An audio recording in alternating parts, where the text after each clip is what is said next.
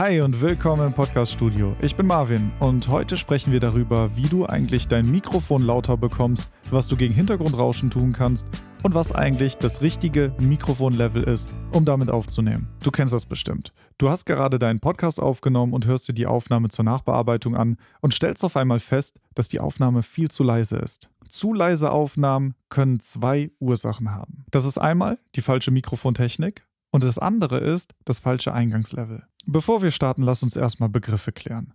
Wenn ich von Gain, von Eingangslevel oder vom Input-Level spreche, meine ich eigentlich dasselbe. Gain und Input-Level oder Eingangslevel meinen, wie laut dein Mikrofonsignal aufgenommen wird. Du kannst das mit dem Regler an deinem Audio-Interface steuern. Da hast du einen Regler, der oft mit Gain betitelt ist und wenn du an dem drehst, kannst du entscheiden, wie laut oder wie leise dein Mikrofon aufnehmen soll. Du hast aber auch wahrscheinlich in deiner Software einen Fader, der ebenfalls mit Gain oder Input Level betitelt ist. Mit dem stellst du aber nicht ein, wie laut dein Mikrofon aufnimmt. Mit dem stellst du ein, wie laut dein Mikrofon nachher im Mix gehört wird. Das heißt, du hast auf der einen Seite dein Eingangslevel, also du entscheidest, wie laut dein Mikrofon aufnehmen soll, und auf der anderen Seite entscheidest du, wie laut du es in deinem Mix dann tatsächlich hörst. Nun, was bedeutet das denn konkret? Zu wenig Gain bedeutet, dein Mikrofon nimmt sehr leise auf. Das Problem dabei ist, und das hast du wahrscheinlich schon mal gemerkt, wenn du versuchst, deine Aufnahme dann lauter zu machen in der Post-Production, kommt ganz viel Hintergrund mit hoch. Hintergrundrauschen, Hintergrundgeräusche, vielleicht andere Umgebungsgeräusche, die du während der Aufnahme gar nicht gehört hast. Insgesamt holst du sehr viel Schmutz mit hoch, wenn du deine Aufnahme im Nachhinein viel, viel lauter machst. Ist dein Gain aber zu hoch angesetzt, kann es dir passieren, dass deine Aufnahme klippt. Clipping bedeutet, deine Aufnahme verzerrt. Das ist der rote Bereich. Du kennst das, ne? Man sagt oft niemals im roten Bereich aufnehmen. Das ist damit gemeint. Klippen ist schlecht, weil es dein Signal kaputt macht. Alles, was verzerrt und klippt, ist letztendlich kaputt und du kannst es nicht mehr benutzen. Das ist mit Gain, Input Level und so weiter gemeint. Doch bevor ich darüber spreche, wie du deine Level richtig setzt, möchte ich erst einmal ganz kurz über die richtige Mikrofontechnik sprechen. Grundsätzlich empfehle ich immer für Podcast-Anfänger, einen Popfilter vor das Mikrofon zu schalten und dann einfach mal ausprobieren, wann die Stimme am besten klingt. Zieh dein Mikrofon einfach mal näher zu dir ran und sprich näher ins Mikrofon oder schieb es mal etwas weiter von dir weg und guck mal, wie du dann klingst.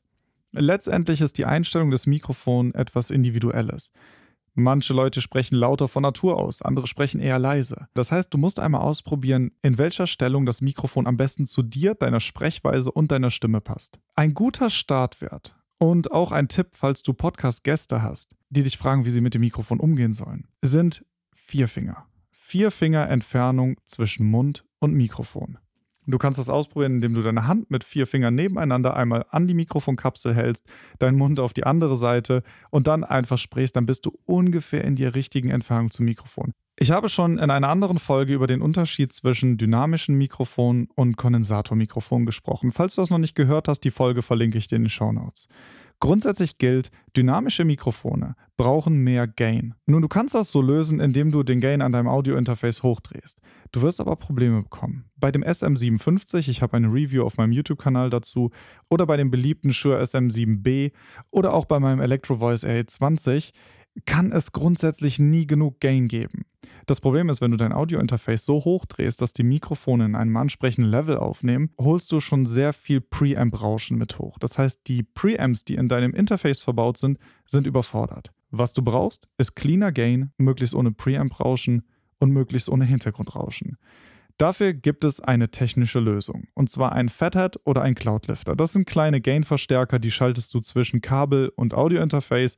Darüber habe ich auch schon öfter in anderen Folgen gesprochen. Ich finde es super praktisch. Ich benutze an jedem Mikrofon, das ich habe, ein Fathead, um dem Ganzen eben zusätzlichen rauschfreien Gain zu geben. Bei Kondensatormikrofonen brauchst du eine Phantomspeisung. Das bedeutet eine externe Energiequelle. Kondensatormikrofone bekommen also ihre Stromspannung zusätzlich vom Audiointerface. Dadurch produzieren sie mehr Gain und nehmen lauter auf als dynamische Mikrofone. Das macht sie einerseits empfindlicher und detailreicher, auf der anderen Seite ist es aber auch viel einfacher, mit ihnen ihre Levels zu setzen. Die Entscheidung zwischen dynamischen und Kondensatormikrofonen ist aber nicht nur eine praktische, wie einfach du damit deine Lautstärke einstellen kannst, sondern hat vielmehr auch damit zu tun, erstens, wie du sprichst, wie deine Mikrofontechnik ist, aber eben auch in welchem Raum du aufnimmst. Auch darüber habe ich in einer anderen Folge schon mal gesprochen. Ich empfehle für Podcasts aber meistens dynamische Mikrofone, weil sie eben viel unempfindlicher auf Störgeräusche von außen reagieren. Das bedeutet für uns bisher am besten ohne Rauschen aufnehmen. Deswegen entweder den Gain hochstellen oder einen externen Gain-Verstärker wie zum Beispiel ein Fathead benutzen. Die andere Möglichkeit, die wir außerdem haben, ist das Rauschen zu akzeptieren. Klingt erstmal nicht besonders logisch, weil warum sollte ich mit Rauschen aufnehmen? Mittlerweile haben aber unsere digitalen Audiobearbeitungsprogramme gute Möglichkeit, Rauschen zu entfernen. Das Ganze nennt sich Noise Reduction. Und das hast du bestimmt in deiner Software, je nachdem, was du benutzt, auch. Such mal danach. Vielleicht kannst du googeln und vielleicht findest du diese Einstellung. Was Noise Reduction macht, ist, du wählst einen Teil deiner Aufnahme, also so etwas wie ein Geräuschprofil, um dem Plugin zu sagen, hey, so klingt das, was ich entfernen möchte.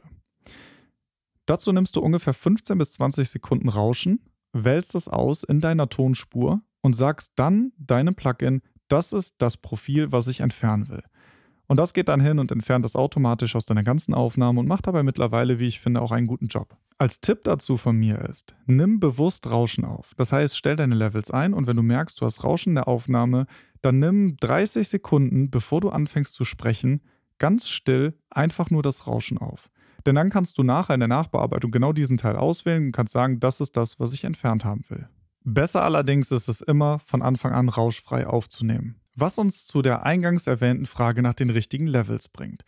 Mit Levels meine ich den Eingangspegel unserer Mikrofone. Das bedeutet, wie laut ich aufnehme. Und das ist eine Frage, die ich sehr oft höre. Wie laut soll ich eigentlich aufnehmen? Woher weiß ich, ob ich zu laut bin oder ob ich zu leise aufnehme? Als erstes, dank digitaler Recording-Technologie ist es gar nicht mehr so wichtig, seine Levels perfekt einzustellen. Trotzdem sollte man ungefähr richtig liegen. Für ein gutes Level und als praktischer, konkret anwendbarer Tipp von mir, peil irgendetwas zwischen minus 20 und minus 16 dB an.